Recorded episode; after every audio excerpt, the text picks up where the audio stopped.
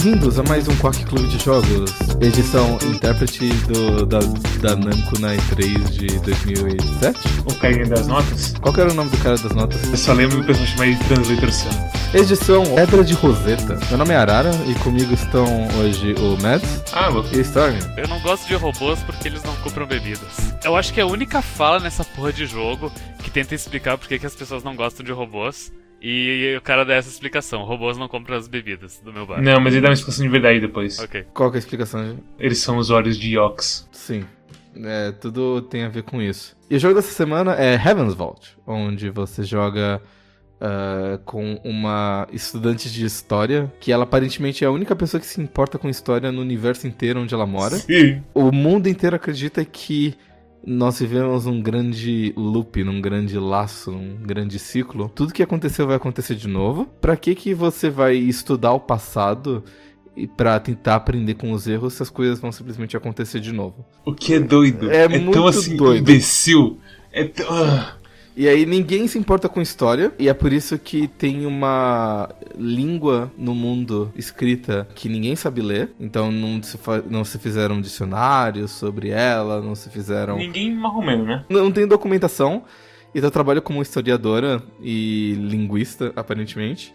É não apenas estudar a história do mundo onde você mora, como também decifrar as mensagens que foram escritas em uma língua antiga muito muito mística e tudo mais. Que aparentemente todo mundo conhece. E, e que ninguém te conta, mas todo mundo conhece ela melhor do que você também. Ninguém te conta, mas tu não conhece. Tipo, é a base desse jogo que me deixa muito, muito puto. Algumas pessoas, tipo, você- o primeiro mundo que você vai que é aquele mundo que é a fazendinha. O Marcy. Em Heaven's Vault as pessoas de Maerse sabem ler a escrita antiga. Não só sabem ler, como são assim, uma criança poder ler, ler isso. E você percebe que, tipo, você pergunta pra ele o que tá escrito, ele fala uma coisa que não tem nada a ver. Ele fala, ah, tá escrito água aí. E não é água. Não é só água, são cinco palavras e tá escrito, tipo, é um poço e tá escrito em, em nas letras antigas. Água sagrada que vem debaixo da terra. Holy water from under earth. Então quer dizer, ele fala que todo mundo sabe ler, mas ele não sabe necessariamente ler. Então ele tá inventando as coisas. Ele não sabe ler, ele sabe o que os, os símbolos significam. É basicamente isso. É, Alguém contou pra ele que significa água, aqueles símbolos, e, e ele acreditou. Mas de qualquer forma, o teu amigo da biblioteca sabe ler. Porque ele te dá dicas de como traduzir. Ah, não, ele não sabe. Ele fala que o trabalho da vida dele também é aprender Ancient. Mas veja, o, o, o gordinho ele tem umas noções muito boas também. Tu diz aquele, aquele amigo da biblioteca que sempre foi escroto comigo, daí eu sou sempre escroto com ele, daí ele, ele troca duas linhas de diálogo comigo e vai embora sempre, sem falar mais nada. É, eu acho que ser escroto com ele não é uma boa ideia, mas tudo bem. É o Huang. Isso. Eu não fui escroto com ele, mas ele tem umas mecânicas estranhas de te ajudar também. O Hong, ele é um, um filho da universidade onde você. Uma das bases que você pode ir, que é a universidade. Ele é um filho, ele é um estudante de lá e é super certinho. Então, qualquer coisa que você apresenta pra ele, ele vai querer guardar por ser um um- uma relíquia e tudo mais. Então, você tem a, a opção ali de mostrar uma relíquia pra ele e correr o risco de ele querer guardar. Ah, acontece uma coisa na história que se você joga direito suas cartas, você consegue ter uma certa leverage contra ele e ele não briga mais com você se você não dá as coisas pra ele arqui- arquivar. Eu não sei se você chegar a ter isso. Então, não, eu nem sabia que tinha isso, porque tipo, tinha muita coisa que eu dava pra ele, porque eu não tinha muito. As interações de itens nesse jogo são meio terríveis, pra falar bem a verdade. De você poder trocar algumas coisas e talvez apresentar algumas coisas pra certas pessoas. Certas pessoas te dão coisas, mas com o Huang, tipo, toda vez que ele pedia, eu só não falava, eu só não dava pra ele, porque quando você dá uma coisa pro Huang, ele demora dois minutos pra ir voltar de guardar a Sim. coisa. Isso é terrível. Mas eu, eu sempre tive uma relação muito boa com o Huang. Como é que funciona as interações de item? É o seguinte: ah, itens novos ajudam você a descobrir novas palavras ou ajudam você a meio que identificar melhor os lugares onde você quer explorar a seguir. Então, quando você troca, o- quando você troca o item com alguém, por exemplo, do- da tua terra natal, ah, Elberth, ah, você consegue ah, geralmente diminuir o, o local onde você quer procurar ou tudo mais.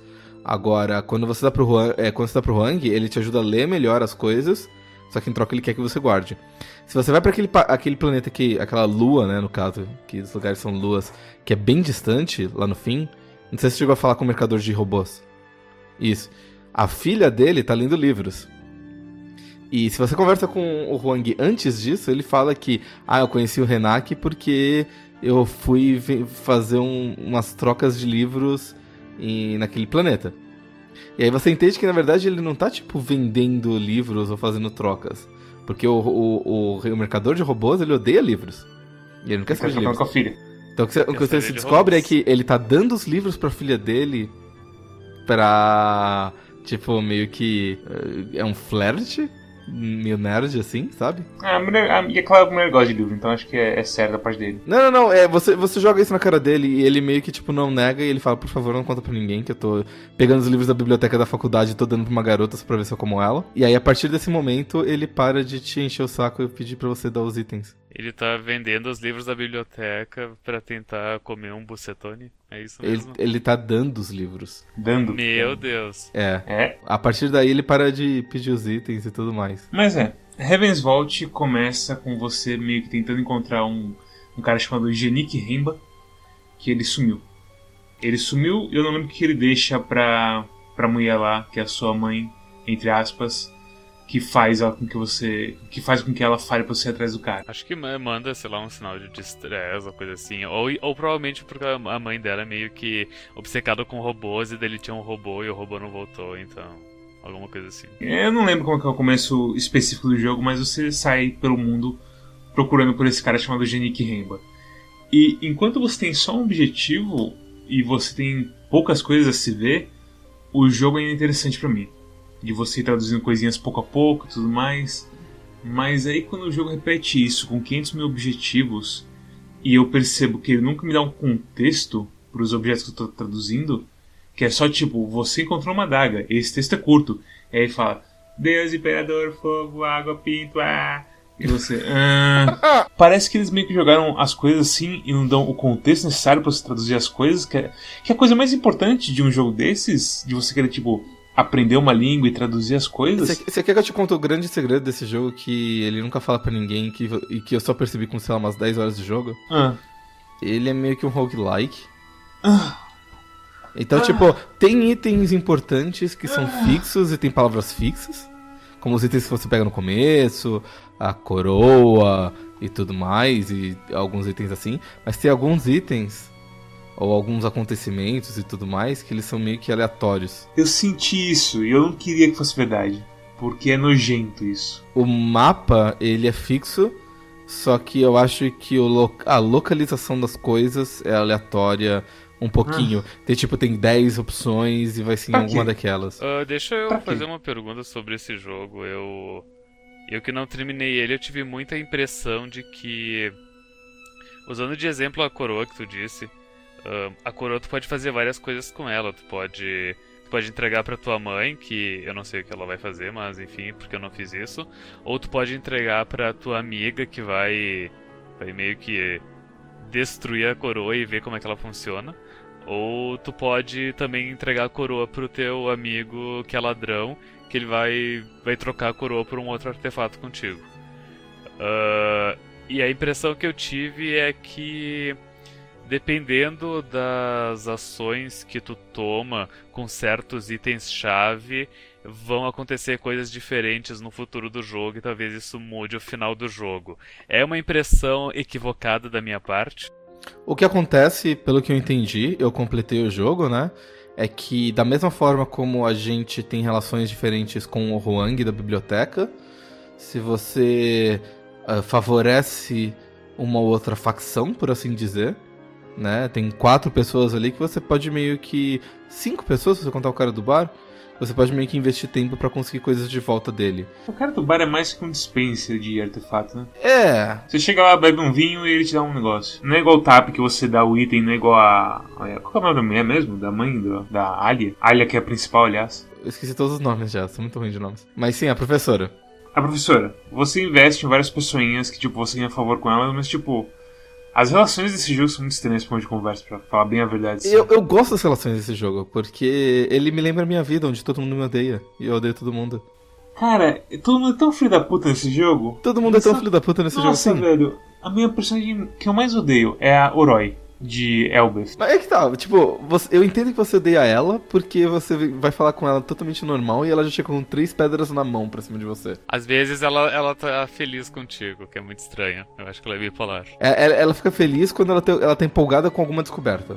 Mas ela não tá feliz com você, ela tá feliz de estar empolgada. É diferente. E ela ainda fica puta contigo porque talvez você tenha metido ela numa enrascada dando pra ela um artefato proibido, sei lá. Tem quatro pessoas principais que você pode investir nesse jogo, que é a tua professora, que é a tua mãe, e que meio que te rejeita por você ser ter nascido num país de pobre, basicamente, que é Albert. Não é nem mãe, é meio que madrasta, né? Ela, É mãe adotiva. Eu ignorei ela o jogo inteiro, só fui falar com ela quando, tipo, realmente acabaram meus recursos. É, o, o que acontece é que no, no teu país de pobre, ah, você, quando era pequena, você encontrou um barco, daqueles que você usa pra você navegar entre as luas, e você entrou nesse barco, e você navegou, e você não sabia navegar. Então você meio que é, foi parar no, em, em Yox e naufragou lá, e aí essa mulher te resgatou e te adotou. Mas ela sabe que você é basicamente uma, uma ladra uberetiana e que você é tosca e que você fica estudando essas coisas de história ao invés de fazer alguma coisa boa pra, pro mundo, como tipo estudar religião ou alguma merda assim. é, eu tive, eu tive uma relação um pouquinho melhor com ela, acho, que vocês.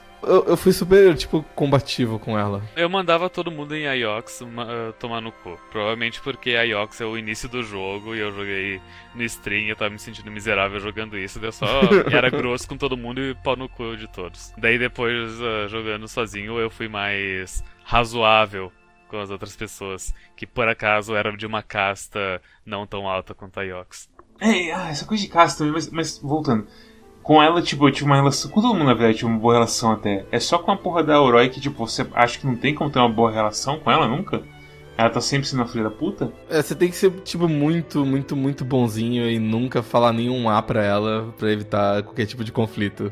E aí, tipo, a relação. É engraçado a relação da Alia com o Six, que é o seu robô que te segue por aí Uhum. e você conversa com ele e tudo mais. O jogo te dá a opção de ser gentil com o robô, quase sempre. Mas ela nunca.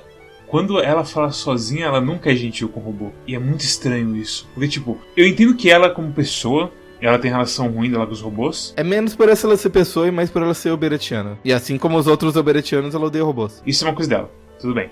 A questão é que o jogo me dá opções de me importar com o robô e de falar com ele como uma pessoa e tudo mais, tratar ele com respeito.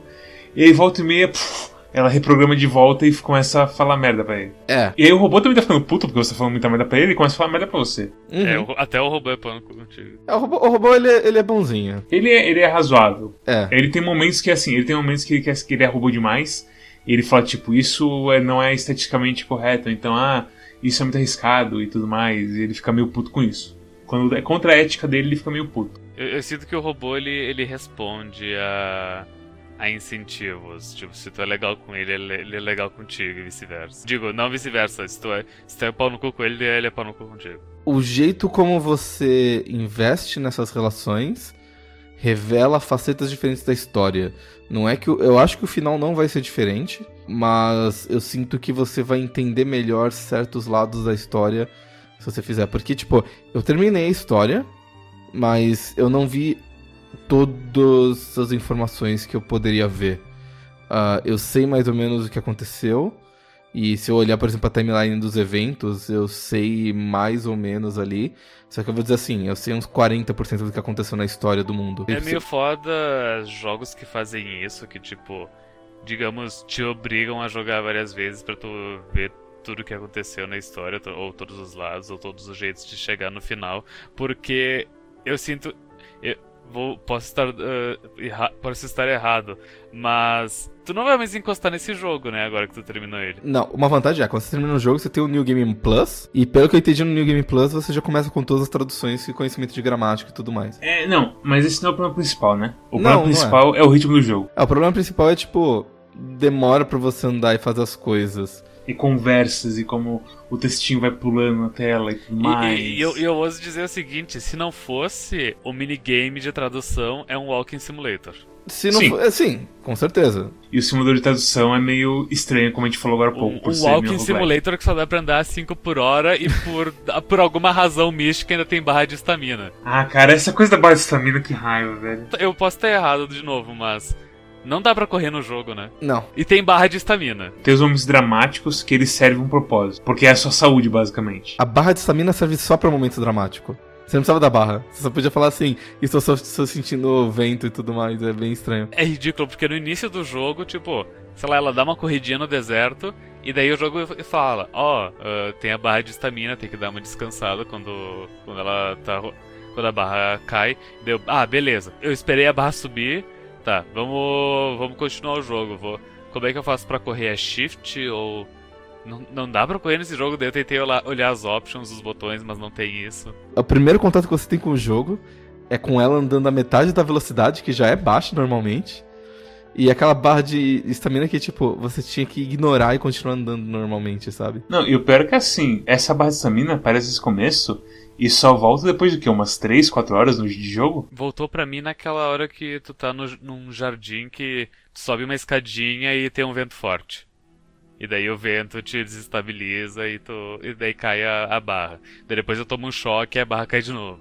O, apareceu para mim nessa cena, além do, da introdução a essa cena do vento, tem uma cena em que você entra numa caverna de mineração e parece que tem uns gases nocivos ali, é, então você, essa... você chegou a é, ver? É aleatório essas coisas? Tipo, porque o, o, jardim para mim foi uma das últimas coisas que eu fiz. Você não precisa seguir a, ordem, sabe? É verdade, é. é verdade. Como é que funciona? Tem coisas de várias eras, né? E quando você estuda alguma coisa de uma era, você encontra dicas pra era passada. Agora, se você vai direto para as coisas da era passada, vai resolver tudo da, da era em que você tá, por assim dizer, é uma escolha sua. Eu fui meio que, tipo, vou explorar tudo e acabei explorando tudo. E em defesa de ser um Walking Simulator, eu vi exatamente dois puzzles no jogo. Que são meio okay. tipo point and click. O primeiro é da caverna, que o Mads viu, então ele provavelmente sabe do que eu tô falando. Que é o negócio das alavancas. Da caverna dos gases? Vocês jogaram Going Home? Não, Going Home? Não. não, não joguei. Se vocês tivessem jogado, eu ia perguntar se, tipo, Going Home, que é o nosso. É o nosso exemplo Going To de Walking Simulator, se ele tem puzzles. Coisas do tipo, ah, precisa achar uma senha para abrir uma caixa. Tem. tem. É, bem, é bem, bem, simples, mas tem alguns, sim. O básico do Going Home é tipo você ver todas as dicas e reconstruir na tua cabeça o que aconteceu. O povo fala mal de Gone Home, mas é tipo, ele é um, um jogo curto e bem escrito. Que foi lançado na época que, tipo, que jogo de terror desse tipo tava bombando. Todo mundo achou que era um jogo de terror e não era, no fim das contas. É. Ele, ele, ele com certeza foi um fruto da sua época. Uhum. Sim, com certeza. É, eu, eu, concordo que seria um, um, Walking Simulator e um bem chato, porque ele é bem devagar, assim. O que, que é o puzzle das alavancas que você tá me falando? Nas cavernas tem. Não sei se a gente tá falando das mesmas cavernas também. É o do gás que tem o, o deus enterrado. Ah, então talvez não seja o mesmo. Uau, três pessoas falando sobre o mesmo jogo, mas que jogaram partes diferentes dele. É, eu não lembro dessa parte do Deus enterrado, tô tentando lembrar. É, uma, é um cristal verde que fala com você praticamente. Nossa, eu não vi isso. É um dos momentos mais legais do jogo, cara. Sem brincadeira. Foi no momento que, tipo, assim, de caralho, tá funcionando as coisas de traduzir. Tipo, tô entendendo. Eu tô fazendo uma pergunta, a coisa tá dando uma resposta, eu tô usando meu conhecimento de tradução e tô usando eles pra receber minha resposta e falar com essa coisa. Caramba. E foi tipo, uau, finalmente é uma coisa legal nesse jogo. É, então, uma coisa que eu fiquei meio puto nesse jogo. Chega num determinado momento do jogo. Isso, isso é meio spoiler, mas. A, a professora revela que o robô ele tem uma palavra-chave é que se você diz essa palavra-chave para ele, você acessa as memórias deles de antes uh, da queda do Império de Yox. E aí você consegue conversar com ele. Só que você conversa com ele em Ancient. E o problema é que a professora sabe falar Ancient com ele. O que me deixou muito puto, porque a, a desgraçada sabe falar Ancient. Ela sabe falar Ancient? Ela troca umas palavras com ele. Não, mas ela tá chutando. Eu, tanto que ela pede, ele, logo depois disso, ela pediu minha ajuda e falou: O que sabe de Ancient aí? Não, ela queria saber o que eu sabia. Eu, eu, eu sempre entendo que assim, a lealdade dela não é com as pesquisas dela, é sempre tipo com o Império e que ela tá disposta tipo explorar vocês para jogar fora quando ela tiver tendo conhecimento. Então quando ela fala: "Ah, diz aí que você sabe", é que ela tá tentando arrancar informações de você. É, é que a, a aliança dela é contra a tal da escuridão que tá vindo, né? Então, sei lá. É. É, tem isso ainda. de boas, tem, tem umas coisas legais assim nos conceitos do jogo, mas o endgame ele é bem qualquer coisa assim. Sério? O mundo de Heaven's Vault, ele é composto de tipo luas que estão no espaço, num vácuo, e você consegue navegar entre elas usando barcos que navegam numa espécie de. Como é que eles chamam? Nébula? Todos são rios. É, a nébula é a coisa inteira. E, e eu não sei exatamente o que, que tem na nébula. Mas é um, um campo magnético, gravitacional, alguma coisa assim, que meio que empurra as coisas e faz as coisas se moverem, né? Uh, e eventualmente você descobre algumas coisas. Primeiro, que várias desses campos, eles provavelmente foram. São, a nébula inteira provavelmente é artificial. Foi feita na época do Império para poder uh, levar as coisas para Iox ou transportar de Iox para fora e tudo mais. Uh, e você descobre que aquelas coisas que você tem de uh, de teletransporte, né? Por exemplo, você ter teletransportado a tua nave para os planetas e vice-versa, ou no portão de Elbereth para você ir para a cidade alta, os hoppers. Você pode usar os hoppers para você extrair recursos de lugares e mandar pra Yox. Hum. Você encontra especificamente um planeta lá pro final do jogo que ele tem muita água. E você encontra, tipo, até uns. Tipo, uns esgotos, assim, umas tampas de esgoto que você ouve que tem bastante água correndo lá embaixo, mas que uma hora o negócio para. Você percebe que tem um hopper mandando toda essa água pra Yox. E é assim que, tipo, Yox é super próspera. E, tipo, Elbereth é super fodida. Porque Yox meio que drena água de outros planetas para manter os, as fontes deles e tudo mais. No mundo de Heaven's Vault, você tem várias luas que são habitadas, eles são meio que asteroides, assim, que estão meio que no espaço. E eles são conectados pela Nebula, que é uma série de rios feitos de campo magnético, campo eletromagnético, água. Não, acho que nunca explica muito bem, porque como tudo. Eles explicam um pouquinho que é tipo hidrogênio e vários gases. A um Tá. ponto que ele consegue carregar a sua nave com as, com as velas e tudo mais. Entendi. Ok, então é- são gases mesmo. Legal. Sim. E, e, co- e, e você navegando nesses rios de, de, de hidrogênio e tudo mais, você consegue ir de um lugar pro outro, usando literalmente barcos voadores, o que eu achei bastante engraçado. Mas como tudo nesse jogo, tipo, as pessoas são ultra conservadoras, elas não gostam nem de história, nem de explorar. É muito raro que as pessoas sequer saiam de seus planetas, muito menos fique viajando por aí, navegando. Então, quer dizer, ah, comércio é um negócio muito raro ah, nesse mundo, a menos que você seja uma párea da sociedade como a nossa protagonista. É, assim, essa parte de o pessoal ser meio conservador e não sei o que, acho que nunca é muito bem explicado. Além de, tipo, realmente, Yox ser, ser uma força, assim, tão grande que eles param tudo, basicamente, que você queira fazer, que envolva você sair do seu quadrado. O que eu descobri das pesquisas de história é o seguinte. Uh, Yox era um baita do Império e aconteceu alguma coisa que, que, a impera- que convenceu a Imperatriz a enterrar todos os robôs. E você meio que entende o que, que aconteceu pra causar isso, mas é um pouco complicado. Eu não sei se vocês chegaram aí pra um lugar no meio do deserto que tinha uns ventos muito fortes, que era uma espécie de hospital. Hospital, não. É o Withering Palace. É um lugar que você acha que é um lugar de execução no começo. É, você entendeu como é que funciona aquilo? Com certeza. Eu até usei ele pra fazer uma coisa que muito estranha depois. Eu não sabia que dava pra usar ele. Eu, basicamente, eu capturei uma imperatriz. Ah, Eu tenho uma imperatriz no Six. eu não sabia disso, veja só. É um momento muito terrorizante e muito legal quando você consegue, tipo, você faz a coisa, você acha que você fez merda, e aí você volta pra professora e ela é ainda a usuária primária do Six. E aí você chega lá e fala, ô, fala pro Six voltar a ser ele mesmo. E aí ela fala e consegue, tipo, arrumar ele. Mas ele fica como uma imperatriz por um tempo. E é bem, bem doido. Olha só, tá vendo? São outras coisas que eu não tinha encontrado nesse jogo. É um dos melhores momentos, tipo, é a coisa do Deus enterrado e é essa do, do- da Imperatriz sendo. Porque a pegada é assim, os Hoppers, eles aparentemente guardam o, tipo uma cópia carbono do que passa por eles. Eles são literalmente o teletransporte clássico de Star Trek, onde você morre e é reconstruído molecularmente do outro lado. E aí nessa, ele você a última cópia que fizeram aparentemente naquele Hopper era a primeira Imperatriz de Ox. E você puxa, é, tipo, é foda porque você puxa basicamente história viva pro seu robô e você não consegue fazer muito com ela, porque ninguém quer falar com ela sobre as coisas que importam mesmo, mesmo ela sendo uma filha da puta. E é muito triste isso e é meio emblemático do jogo inteiro. Qual que é o endgame desse jogo? Qual que é a grande escuridão? E o que que é o Heaven's Vault?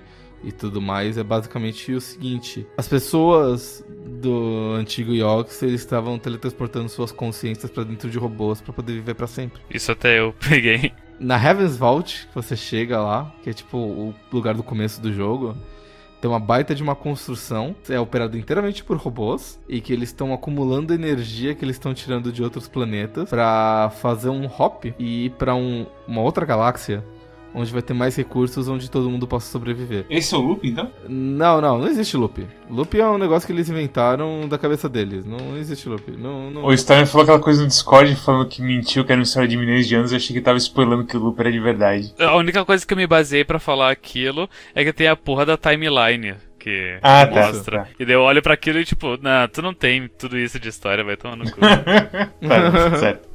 Tudo bem. Assim, existe uh, uma história e você tem provas disso. Você consegue datar as coisas. O teu robô, ele concorda com as suas descobertas porque ele consegue fazer datação de carbono das coisas, sabe? Ainda bem que ele tem aquilo, que puta que pariu. O que eles falam de tipo, ah, vai ter outra queda, o loop e tudo mais, é tipo uma visão super super minúscula das coisas. Eles achando que tipo o Yox é o mesmo império que ele era tanto tempo atrás e que vai ter, vai ter outra queda e que eles precisam se proteger. Na verdade, o que vai acontecer é que, tipo, eles estão querendo fugir. E aí você meio que tem uma escolha moral ali, que é do tipo, você se salva e sacrifica todos os outros planetas, ou você uh, manda todos aqueles robôs tomarem no cu e continua vivendo que nem uma fudida junto com eles. E eu não sei se é exatamente essa a decisão. Eu senti que a cena final é muito corrida e mal explicada. Ah, a maioria das decisões meio que são, eu diria. Tem muita. Assim, até tipo nas conversas normais, sabe? Quando você tá falando com alguém, tem conversas que o tom muda do nada, assim. Por causa de decisões assim. Uhum. É, eu, eu, eu acho que assim, como, como a gente viu, tem, tipo, tem muita informação nesse jogo que você não vai conseguir numa primeira playthrough. E esse aparentemente é um jogo bastante divertido de você jogar num quack da vida, porque você compara as experiências diferentes e conhece coisas novas, sabe? Esse jogo é muito interessante jogar no quack da vida, porque se não fosse pelo quack eu jamais encostaria nessa merda. Isso é, é realidade para muitos dos jogos do quack, convenhamos, Storm. Ao mesmo okay. tempo, aqui é realmente ideal. É. Se qualquer pessoa tá aí fora com esse jogo sozinha, deve ser uma experiência muito menor do que jogar com, falando com outras pessoas depois. Se esse jogo tivesse, tipo, 3, 4 horas a run, eu jogaria várias vezes pra eu ver o resultado. Quanto tempo você levou pra... É, você já jogou esse jogo, Mads? Literalmente dois dias seguidos. Se eu não tô em 14 horas, eu tô acima disso. Tá, você tem umas 15 horas. É mais ou menos o que eu tenho também. Foi, tipo, o necessário. Pelo que eu tô ouvindo pela conversa do Mads, ele já tá, tipo... Ele tá a dois planetas de terminar o negócio inteiro. Vai ser um jogo de 15 a 20 horas pra você completar ele inteiro. Então, quer dizer, eu que fui jogar 15, 20 horas e tem que jogar nem que seja tipo mais 5, 10 horas pra ver outra história e tudo mais e, e testar coisas novas e de repente eu conseguir alguma informação nova e tudo mais. É aquela coisa, né? Isso é assumindo que você. Mas você também vai ter que jogar pelas coisas que você já viu também. Porque tem coisas que você não tem como escapar, certo? É, não, eu não sei, eu não joguei o New Game Plus, mas eu imagino que, tipo, muita coisa vai cortar. Porque eu não tenho que ficar pensando em tradução e eu vou simplesmente encontrar as coisas, vou passando. O que vai mudar do tipo, o que eu faço com os meus itens, sabe? Ou, ah, aquela coisa que eu quebrei sem querer porque eu sou uma imbecil, eu não quebro mais e aí eu consigo ver pra que serve. Você usou a daga na porta? Não. Tem uma porta no, no Ifrin Place, o Ifrin Palace, que a porta é trancada, né? Tá meio trancada, não, tá presa. Porque é tudo velho, tudo fudido e tudo mais. E aí você pega, tem a opção, use a daga pra abrir a porta. Eu, é, usar a daga, né? E ela me quebra uma daga anciã para abrir a porta. Eu penso, que bosta de arqueologista é essa? Mads, se lembra de This is the Police? Que tem aquela coisa do combustível que. Lembro. Uh, que se tu escolhe trocar os combustíveis dos teus carros, os teus policiais morrem aleatoriamente até o final do jogo. Sim. Uh, e que daí reclamaram disso no Steam uh, Discussions, né? Que é o fórum do Steam do jogo. E daí o, o dev do jogo simplesmente falou: Olha, eu não tenho culpa se vocês decidiram tomar uma decisão merda. Sabe? Mas é, é, tanta coisa assim na, na Alia que ela tem uma. Ela não tem muito julgamento assim, além do que você pede para fazer. E é o ponto que, tipo, ela sempre. Ela basicamente, a gente falou que são barquinhos viajando por, por gases e tudo mais. E tem muita lua que não tem ar. E tipo, não é que não tem pressão, não tem ar. Você não consegue respirar, basicamente. Mas você, eu acho que você não explode quando você desce nesses lugares. E a questão é que ela nunca tem uma, um, um, tanquezinho de oxigênio com uma mascarazinha de gás. E eu não sei se é porque o mundo não tem a tecnologia, mas é tão irritante o fato de, tipo, essa pessoa é acostumada com essa vida. A maioria das, das ruínas que a gente encontra não tem ar. São umas ruínas pequenas. E ela não tem nada para contra-atacar isso. Tanta situação que quase roubam a sua nave porque ela não tem nenhuma arma. Indiana Jones usava um 38, que era um, não era nem um 38, era uma pistolinha normal que, sei lá, qualquer americano pode comprar, por um motivo, cara. Porque você tá em lugares muito desconhecidos. Em, em defesa dela, pensa assim, a única pessoa, a única amiga dela que entende de tecnologia odeia ela do fundo do coração. Então, conseguir um tanque de oxigênio talvez não seja tão simples. Puta que pariu, viu? É foda. Não, e aí tem a coisa, tipo, é- outra coisa desse jogo é a coisa do dinheiro, que ninguém te- usa dinheiro. É tudo escambo. Não, ninguém usa dinheiro pras coisas que você realmente quer fazer. E tipo, pensa assim, é um mundo que ninguém viaja. Quase não tem comércio, quase não tem contato entre os diferentes países, sabe? As pessoas fazem muito arroz. O que acontece bastante é tipo. Iox manda robôs pra Maersk pra pegar a colheita. Pra pegar a colheita. Eles nem compram, sabe? Eles estão dando de tributo pra Iox, porque eles têm poder militar? Eu não sei. Porque eles têm robôs. Que que os robôs... Os robôs são fortes? Cara, os robôs não conseguem subir escada. O robô não consegue abrir um baú. Ele, ele, ele, não- ele, ele teve dificuldade em buscar um pé de cabra pra mim. É tipo se a sua avó viesse te bater pra pegar o seu tributo. O robô que tá com você, ele é basicamente um vigia, porque eles querem saber tudo que você tá descobrindo, porque eles sabem que você é uma ladra uberetiana que vai, tipo, pegar todos os tesouros e vender no mercado negro, que é exatamente o que você faz no jogo inteiro. E não importa, mas que o robô veja. E aí o robô não, não fala nada, então dane-se, mas, tipo, ele tá ali pra esse motivo, mas nada impede ah, eles colocarem ferramentas ou armas nos robôs. Ah, eu acho... Sei lá. É, fica, fica, fica, meio estranho. Você não É muito entende, estranho. Tipo, o que complica a história do jogo é que você nunca entende qual que é o verdadeiro poder ou por que que Yox é, tipo, tão elite, assim. Porque Você não entende o contexto histórico. não é nem contexto histórico, você não, você não vê um exemplo de, tipo, as pessoas odeiam Yox por isso, ou as pessoas pagam tributo pra Yox por isso.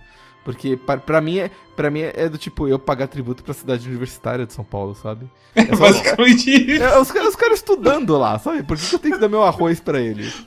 E o que, que eles vão fazer comigo? Eles vão fazer uma greve comigo? Tomar no cu, pô. Levar arroz e, e pitu pra, pra cidade universitária pros caras. Não, é tipo, e, e isso, isso realmente atrapalha um pouco, porque a história inteira do jogo, tanto a história antiga quanto a história atual, gira em torno de, tipo, o grande império de Yox que caiu.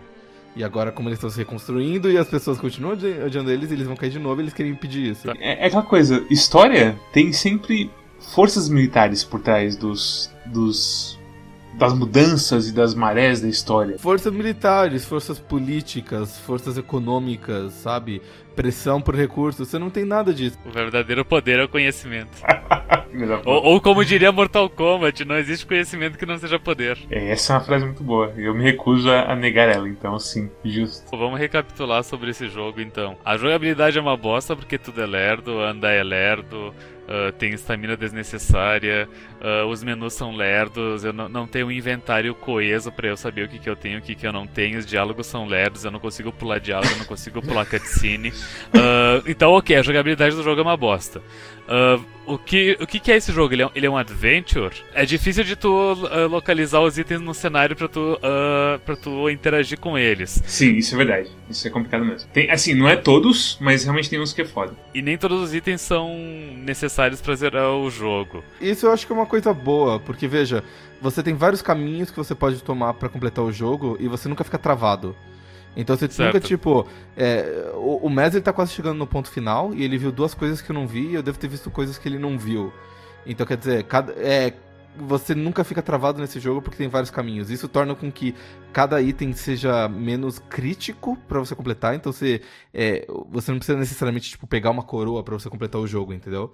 Mas por outro lado, você- o, o jogo ele fica um pouco mais fluido e, e fica um pouco mais natural as suas descobertas. Não é como se tipo você tivesse que voltar pra um planeta pra ficar procurando coisas lá. Então é um equilíbrio que eu gostei de como eles fizeram. Eu entendo e eu concordo, mas o contraponto a, a essas decisões é que uma pessoa completionista como eu ah, vai se sentir frustrada de, tipo, não ver tudo logo na primeira run. E principalmente quando é um jogo chato que não te motiva a. onde o replay value é, é terrível. O problema é a velocidade mesmo. Eu acho que se não tivesse, ou não fosse um jogo de 20 horas, fosse um jogo de 5, como a Lara falou, essa reclamação sua provavelmente ia se esvair, assim, bastante. Sim. Porque tem muito. É, é aquela coisa, cara. Quanto tempo que eu perdi assim, na porra do barquinho, virando pra lá e pra cá e tudo mais. No que que prejudicaria esse jogo se eu segura, uh, segurar o shift e me permitir correr. Nada. Nada. O que, que isso prejudicaria o jogo? Nada. Nada. É, é mais do tipo, ah, dessa, é, agora você não tá, tipo, andando como se fosse uma arqueóloga num, num sítio arqueológico. Você tá correndo como se fosse uma criança à beira da piscina. Mas dane-se, sabe? Tipo. Eu acho que se tu pegar todas as cenas do Indiana Jones onde ele não tá parado, ele, ele corre muito mais do que ele anda. Ah, provavelmente, mas o Indiana Jones tá lutando contra nazista também, né? Tem essa, pegada também. Uma coisa que eu odeio nesse jogo, tipo, eu gosto muito desse jogo. Mas uma coisa que eu odeio é que, tipo, quando você tá chegando perto do sítio arqueológico que você tá procurando, ele fala assim, nossa, as águas estão meio paradas aqui. Nossa! Não precisa parar a água. Eu, não é rápido, sabe? Não- eu entendo que é do tipo, nossa, vamos fazer um jogo bastante acessível, de modo que todo mundo consegue jogar. De modo que, tipo, ah, você não vai ficar frustrado por você ser ruim de videogames e você errar uma curva ou coisa assim. Você, você chegou a errar alguma curva nesse jogo, Mads? Errei, errei uma curva e aí aparece, ó, não, errei a curva, restart. E aí você volta e faz uma curva. Eu- Eu errei uma, uma curva também e eu dei restart porque, tipo, foda-se dá toda a volta. E, mas, eu, mas eu errei a curva mais porque eu tava achando que tu podia cair da água, mas não, tipo, tem, tem barreiras, então pode calcar o dedo pra direita e pra esquerda que não, não dá ruim. Não importa nada que você faz ali na porra do barquinho. A única coisa assim, Não importa, porque no meio, no meio do fluxo é mais rápido. Nossa, eu esqueci completamente do, do minigame do barquinho. Nossa, que jogo horrível. Puta que pariu. apenas, apenas tragédias. eu não sinto tô mais rápido assim, não. É. Mas, mas é. Tipo, da- da- É, é, mais ou perceptível mais rápido, sim. Não, com Mas o foda é assim, o foda é assim, é que você tá andando, você começa a falar com, com o robô. Ou então você tá no barco com alguém, você começa a falar com essa pessoa. E você tem que apertar um botão pra falar com a pessoa. E você escolhe entre reply ou remark. Às vezes os dois são reply, sabe? As duas são reply e o reply não tem é, interrogação e tudo mais. Mas, cara, é. Pra que isso? A conversa não pode seguir fluidamente e eu ler a conversa ao invés de eu ter que ficar balançando a porra do barco com os triggers e apertando o botão pra falar com o robô, toda vez que ele para de falar. Sabe, sabe por que, que eles não fazem isso? Porque você só consegue mandar o robô dirigir quando não tá tendo conversa. Você tem a opção de, tipo, continuar conversando com ele, ca- ficar quieto e falar assim, dirige aí que eu vou dormir. Entendeu? Podiam ter feito isso de uma maneira muito mais orgânica que faz sentido com ela, que é, se você aperta o botão que manda ele dirigir, você corta a conversa no meio de um jeito bruto e fala assim, cansei dessa conversa, dirige aí que eu vou dormir. Pronto, sabe? Você não precisa ter feito isso, sabe? Deixa ele conversando e fala assim, não, cansei de você e vai embora. Também tem esse problema, mas tipo, eu acho que a coisa de conversa deveria só acontecer a conversa de uma maneira mais rápida, lógico. E você não precisava ficar apertando o botão toda hora pra, pra a conversa seguir em frente. E aí, tipo, e aí você tá, você tá falando com alguém, e aí você encontra. E aí você encontra um NPC, então você subir uma escada, e você aperta o botão e corta a conversa no meio também. Então nem que você queira realmente escutar todas as conversas no jogo, esse é um sistema bom. É um sistema que todo, em que todo mundo perde. É terrível. Por isso que eles dão um botão pra você falar. Pra evitar que, tipo, você interrompa uma conversa ah, mandando ele dirigir ou alguma coisa assim. Porque eles sabem que nesse jogo, tipo, a conversa é uma das partes mais importantes do jogo. Então eles não querem que É você sem parte que- querer. Agora, as conversas que você tem em cima do barco não são tão importantes e você podia simplesmente interromper, não sei. Sei lá. Nossa, a coisa da água parada quando você chega perto de uma coisa. E você encontra o lugar e o lugar parece só um donut frito estranho. As conversas são importantes, então eu entendo não poder pular é, é retardado, porque, tipo, pega uma visual novel uma- atual, pega Doki Doki Literature Club. Mesmo que tu pule sem querer, tu pode apertar S, que tem ali todo o histórico de conversas. Então, tipo, se esse jogo tem a porra de uma timeline de milênios, por que que não pode ter um histórico das conversas? Por favor, deixa. Faz com que as palavras apareçam todas ao mesmo tempo, porque eu leio muito mais rápido do que vocês me apresentam palavras. E eu quero, e eu quero ler e pular, pular, pular, pular. Opa, eu pulei sem querer porque o, o jogo é horrível, eu não me interesso por nada nele. Deixa eu apertar ESC aqui. Ah, foi isso que ela disse. Ah, é uma coisa que não importa. daí Eu continuo jogando, sabe? Que é, que é, é a experiência normal de uma visual novel, né? Sobre o minigame de tradução, que é tipo o minigame que é mais importante assim no jogo, que é o principal, é o que torna ele ah, especial, por assim dizer. É o que torna o jogo um jogo. É é o que torna ele, ele algo digno de ser conversado, por assim dizer. Os Ancients, eles têm uma escrita baseada em símbolos, né, pictográficos, assim. Ah, então eles Nem não... to é. Não, eles, eles, são, eles são pictográficos com alguns símbolos que servem como símbo- é, indicações gramaticais, assim. Mas é basicamente pictografia. Ah, então, ele não é, por exemplo, um alfabeto que você consegue substituir ah, este símbolo ao A, este símbolo ao B, e você substitui tudo e você tem um negócio em inglês, assim. Uh, ele é. é. mais parecido uh, com japonês ou, ou alguma coisa do tipo. É, ele é mais parecido com kanjis, assim. Eu diria que ele é mais parecido com, tipo, egípcio.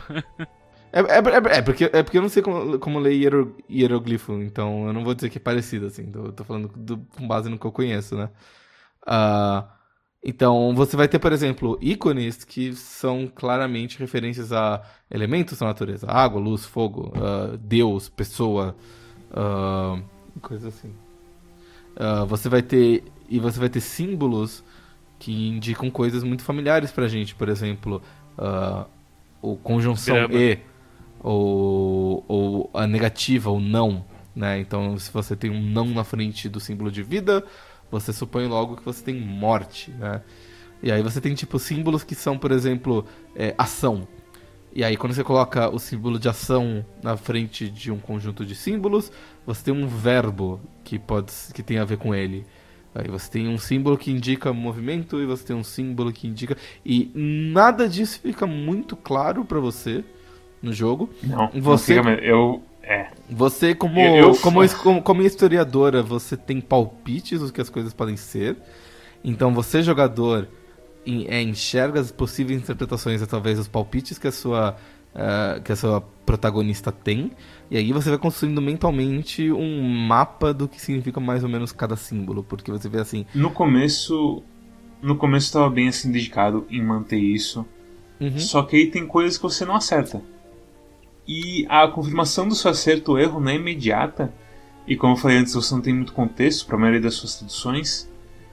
E é frustrante, para se dizer o mínimo, assim. É bem é, triste, assim. Eu, é, eu acabei é... largando de mão, assim, fui só jogando as palavras lá e rezando para dar uma coisa, para eu ganhar mais palavras, para eu poder chegar em algum ponto que eu consiga falar a de alguma maneira. É, como, como é que você. Como é que você é, confirma, né? Porque tem muitos símbolos, muitas palavras nesse jogo, então como é que você confirma que a sua tradução dá certo? É basicamente você dá um palpite numa tradução. E aí, se na próxima tradução o seu palpite se confirmar, uh, ou pelo menos a palavra aparecer e fizer sentido naquele contexto, então você ou o teu robô vão falar assim, ah, beleza, essa palavra faz sentido, você pode assumir que ela está correta. Só que isso, é, isso depende que você uh, acerte a sua tradução e você encontra essa palavra de novo. E você encontrar a palavra de novo é um negócio meio raro, porque você não sabe que frase que você vai encontrar lá na frente, entendeu? É, e, e a coisa roguelike de você encontrar várias ruínas e vários itens meio aleatórios de vez em quando, assim. É. Pra você ter novas chances de você citar a sua tradução e por aí vai. E é fustigante, pra se dizer o mínimo. Ah, cara, eu adorei o minigame. Eu acho que assim, tem muito a melhorar. Eu acho que uh, você podia, por exemplo, ser capaz de voltar nas suas traduções e reavaliar e de repente você conseguir alguma, alguma confirmação a partir daí. Porque no momento atual você não tem isso, né? Você. Assim, o que falta para mim, na verdade, é o jogo me ajudar a fazer essa conexão que você fez com palavras tipo, ah, vida seguido de não na frente é morte, ou então alguma outra coisa, e por aí vai. É, isso nunca fica muito claro assim, você pode, como você falou, você faz um mapa mental, mas são tantos termos e você nunca tem a confirmação na hora. E é por isso que, que é difícil, pelo menos pra mim, de fazer esse mapa mental. Então, pra mim, tipo, o jogo tem que ser mais direto nisso. É como eu falei, é a coisa de você te oferecer um contexto, te oferecer um pouco mais de input da área, que só fala, tipo, ah, essa tradução está com certeza certa agora, gente. Tipo, é, magicamente a tradução está certa agora, eu não sei o porquê isso aconteceu. A maioria das coisas que você encontra é, tipo, ah, tem uma ruína que você encontrou do lado do rio. Ou então tem um livro que o Timo te deu que estava queimado. Esses nunca tem um contexto certo? Uhum. Então, tipo, que são basicamente chances de você acertar de novo a palavra e tudo mais. É, mas, mas, mas... É tá, você, você nunca pega a palavra, o significado da palavra pelo contexto, você tem que descobrir pelos símbolos. O, o jogo é basicamente você decifrar uma língua antiga através dos símbolos dela. Então não é do tipo, ah, essa, essa faca foi segurada por um nômade, então faz sentido que tenha nômade escrito em algum lugar da faca, ou que tem essa faca do imperador, então tem alguma coisa sobre o imperador. Nunca é esse jogo. Nunca é o jogo de é. tipo, junte as informações do contexto para você entender o que está escrito. O jogo é sempre. É, este conjunto de símbolos é uma palavra separada Tente descobrir o que, que ele é através do que você sabe sobre esses símbolos de outras palavras que você já confirmou. É. Esse é o jogo. E eu entendo, Esse é o jogo. E eu, e eu entendo que, tipo, ninguém meio que gosta desse jogo porque ele parece mais trabalho do que outra coisa. Mas é por isso que eu achei muito fascinante, porque eles se deram ao trabalho de fazer uma língua bastante complicada e que faz sentido. Então, quando você começa a entender as palavras e você começa a falar assim, putz, então quer dizer que quando você coloca dois pontos no meio de uma palavra, você tá fazendo um verbo que junta dois verbos para fazer um verbo novo. Se você quer falar de. É tipo amanhecer, ele tem o verbo de tipo subir e tem, o- e, e- e tem a palavra de sol, alguma coisa assim, ou de clarear. E, e tem tipo, acho que renascer, é qualquer coisa sobre tipo subir. É que ele te oferece ou- em cima as coisas, né? Isso. Então, quer dizer, quando você tem um dois pontos, você sabe, tipo, beleza, então quer dizer que isto é uma palavra e isto é outra palavra e que juntos, você junta o significado das duas, você tem um verbo diferente, entendeu? É, eu não peguei essas dois pontos. Eu precisava de, de ajuda nessas coisas assim, sabe? É, então, então, tipo, esses são. A gramática tá ali. E, e a linguagem faz sentido. O que talvez precisasse é do tipo. É um sistema melhor pra confirmar suas traduções. E isso é uma coisa que eles estão investindo, porque eles lançaram um patch, acho que foi quinta, sexta-feira. Não lembro quando que foi. O último patch foi no sábado. Que eles colocaram mais uma ferramenta no jogo que permite que, tipo. Ah, se você não sabe o que significa essa palavra grande, mas você sabe o que significa as duas palavras separadas, ou por exemplo, que você sabe é, se você quer, por exemplo, você quer falar do imperador, né? Alguma coisa que é tipo um possessivo. Ou do imperador, ou meu, ou seu. E você sabe o que é eu, e você sabe o que é o do. Você consegue juntar as duas palavras pra você deduzir a terceira. Ahn, e isso é uma coisa que eles estão implementando, eles estão sempre melhorando pra ver se eles conseguem fazer o jogo de tradução ficar melhor. Então, nesse sentido, é meio que um jogo early access, assim. Eles estão ainda refinando essa mecânica. E é, e é ruim, porque, tipo, sei lá, ano passado a gente teve Obra Dinn, que é um jogo parecido, e que logo de cara que ele saiu ele já tava perfeito. E você fala assim, putz, né? A barreira de aceitação tá muito alta. Mas tu diria que o principal problema desse jogo são as falhas do minigame de tradução? Não, com certeza não. Tu diria que eles estão se focando nos lugares errados pra fazer essas correções? É foda. Eles querem dar uma experiência que não é pra pessoas completionistas. Eles querem dar uma experiência que vai ser diferente pra cada pessoa que jogar. E eles estão mais preocupados com, tipo, a sensação de você jogar o jogo, de você explorar ruínas com calma e você analisar cada um dos detalhes, e você descobrir segredos de uma civilização morta e entender as linguagens e os detalhes que eles deixaram pra trás, do que tipo, ah, vamos fazer um videogame de você explorar e você coletar todas as informações do passado e você, tipo, fechar o teu livrinho com todos os detalhes, entendeu? E, e a, e a história e o mundo é legal e interessante o suficiente pra justificar isso? Tipo, é, é, é um, é um jogo que funciona diferente pra várias pessoas, sabe? O Mads, por exemplo, jogou 15 horas, embora ele tenha um monte de críticas, ele acabou se interessando pelo jogo. Eu tenho um monte de críticas, eu acabei completando o jogo. E eu entendo perfeitamente se tem alguém que vai jogar, tipo, duas horas e odiar. Porque ele não é um jogo pra todo mundo, mas ele, ele é o que ele quer ser. Eu não diria que eu odiei o jogo, mas eu diria que. Eu, eu, eu senti como se o jogo nem tivesse tentado me cativar, sabe? Eles pegaram vários elementos e colaram um no outro com um papel machê. E, e disseram, ó, vê se tá bom aí, se tiver bom a gente depois faz uma coisa estruturada com metal que funcione. Eu acho que é realmente assim, a coisa do ritmo de assim. Ah, tem que ser devagar pra você se sentir envolvido. Eu meio que sou contra. Porque realmente é muito, muito lento.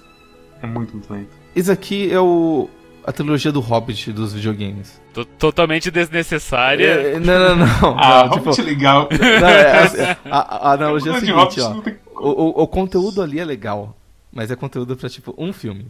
Só que o cara, ele queria fazer uma trilogia pra você se envolver no mundo mais. Então ele fez uma trilogia bastante arrastada. O universo Hobbit. E, e que tem gente que vai gostar, que são, tipo, os, os super fãs de Tolkien devem ter adorado cada um dos detalhezinhos que ele colocou. Eu acho que ninguém gostou, cara. Eu acho que os fãs de Tolkien ficaram putos por causa da guerra, de uma guerra que não era É. pra estar lá, é uma coisa assim. É... Teve umas coisas bizarras acontecendo nisso. Eu acho que literalmente ninguém ganhou, gostou do Hobbit. É. Eu gosto do Hobbit, mas só o primeiro, porque eu não vi os outros. Ótimo, não perdona nada. Ah, eu, eu dormi no cinema vendo o primeiro Hobbit. Eu só vi o primeiro também. Podia ser dois filmes, assim, que já tava de bom tamanho, mas não, eles querem muito dinheiro. E eu acho que essa é a melhor analogia, assim. Ele é um negócio que foi desnecessariamente esticado, porque a visão do criador achou que seria melhor assim. Em muitos pontos que eu tava com raiva desse jogo, eu imaginei ele assim. Puta que pariu esse bando de fazedor de jogo artista fechando o próprio peido, não sei o que. Ah, que delícia, meus peidos. Ah! Porque é muito isso pra mim. É, mas eu não, eu não sinto que ele é, tipo, arrogante no sentido de ser um jogo arte. Eu sinto que ele é, ele é meio que, tipo, misguided, assim. Eu consigo enxergar que ele, ele, ele é honestão nos erros dele, mas infelizmente são erros terríveis. São erros que machucam pra caralho, né? E, tipo, é. a gente fica meio bravo porque ele tem algumas coisas bastante criativas que a gente queria poder aproveitar de um jeito melhor. É aquela coisa, se a gente não se importasse, a gente nem estaria dando sugestões Sim. de como consertar. Ele não é tipo um, um vampire, assim, que é tipo. Acho que o nosso maior exemplo de de jogo arrogante e pretencioso de arte, sabe? Uh, Vampire do Increpare, não confundir com Vampire the Masquerade. É, não, sim. sim. Uh, o, o Matt ele vai Vampire colocar. Vampire the Masquerade é tudo menos jogo arte. o, Matt vai colocar o Vampire do, do Increpare no, na descrição. Eu recomendo que todos vocês joguem. Uh, e por falar nisso, recomendações? Que chega desse jogo já. Stone, sua nota e sua recomendação. Eu não recomendo, minha nota é 4. Eu achei até que se você pior, tô contente já. Eu disse, eu, eu, eu, eu enxergo que houve uma tentativa honesta de jogo ali, mas eles se perderam em literalmente todos os aspectos. É uma, é uma ótima é. review, eu não, não discuto. É, é eu, concordo, eu concordo, eu concordo. E Madison, anota essa recomendação então. Eu também não recomendo. Ele é muito, muito lerdo para tudo que ele quer fazer. Ele tem um momento de narrativa assim que você, uau, que divertido, progresso mas eu não sei se é síndrome de Estocolmo. E isso é foda. Porque, tipo, não, sem brincadeira, tipo, a vez, quando eu encontrei, tipo, essa coisa assim, mística, aparentemente, que conseguia falar comigo, e que entendia a minha língua, e que eu tava conseguindo traduzir as coisas, eu pensei, caralho, o jogo vai engrenar agora. E aí o jogo foi o seguinte, me voltou pra El Elbreth, e me colocou, eu fui de volta assim no, no bar, e o cara do bar falou, eu tenho uma coisa pra você. Me deu um papel que, gasto com umas frases que não, faz, não fazem sentido para mim. Puta que pariu. Grande potencial jogado fora. Tipo, eu acho que teve outros jogos esse ano que foram isso também. De grande potencial queimado de maneiras absurdas. E esse é mais um deles. Os caras animaram um monte de coisa, fizeram um monte de cenários e. Falando em animar. Eu, é eles animaram tudo, menos os pés dos personagens, né? Estranho isso, né? Eu, eu, sinto que, tipo assim. O que eu tava conversando com não lembro quem, que eles não animaram os pés por dois motivos. Primeiro é porque. Uh, se, eles, se eles tivessem. É, o jogo. Os sprites dos personagens são 2D no mundo 3D. Então. Eles ficarem cuidando para evitar que o pé ficasse fazendo clipping nas coisas, é, é, é, uma preocupação deles. E se, se eles tivessem colocado os pés fazendo clipping, as pessoas iam apontar e falar assim: nossa, que jogo mal feito, tá dando clipping. É, esse, esse, esse, é um problema muito grande. Não, é, eu, eu, eu, eu, sinto que é alguma coisa que, tipo, eles falaram assim, ah, não queremos esse problema. O segundo é que tem uma parte do jogo onde você coloca os pés na água. Quando o teu pé tá transparente, do jeito que ele tá agora, né? Que eles não desenham os pés, eles, tipo, fazem um degradê de transparência a partir da canela, coisa assim. O uhum. teu pé na água, ele, eles usam literalmente o mesmo sprite e a água 3D não interfere e funciona bem. Na moral, eu se fosse o dev desse jogo, eu, eu só tava com preguiça e daí eventualmente eu ia lançar um patch dizendo ah, corrigiu uh, que a animação de, dos personagens estava como se tava, tava com a animação de água na, quando, quando eles estavam na Terra. Literalmente o pack de pezinho você ia lançar. Sim. Podia ser um DLC, né? Pago. DLC pack de pezinho. Meu Deus. Mas é, minha nota é 5. Okay. Eu não recomendo. Eu acho que ele tem coisas únicas nele, mas o preço que você paga de tempo mesmo, não tô nem falando uhum. do preço de pagar assim, é tão alto e é um tempo assim que você fica, meu Deus, meu Deus, o que eu tô fazendo? E se não fosse pelo Quack, eu não teria visto momentos muito legais, mas ao mesmo tempo eu tô quase zerando ele e eu não vou voltar para ele eu tenho uma decisão consciente de não voltar mais pra ele, mesmo estando assim na porta do fim. É foda, cara. E é isso, é 5. Segue o jogo. Arara, sua recomendação. Eu comecei esse jogo achando que ele ia ser um nota 7. Eu também. Na metade do jogo, na metade do jogo, eu tava prestes a dar nota 9 para ele. porque eu tava gostando muito de tudo. Mas ele, ele é um jogo que ele não se beneficia uh, pelo tempo entre o jogar e o refletir. Porque quando. É, é, é, tipo. Sabe quando você vai assistir, tipo. Avengers Endgame? Ou algum filme desses de ação? Que aí, tipo, você tá no cinema e você tá tipo, putz, da hora, não sei o que, não sei o que tal. E aí você, tipo, um dia depois você tá pensando assim, putz, mas. Se eles. Per... Se, o, se, o, se o Loki roubou o Tesseract naquela cena.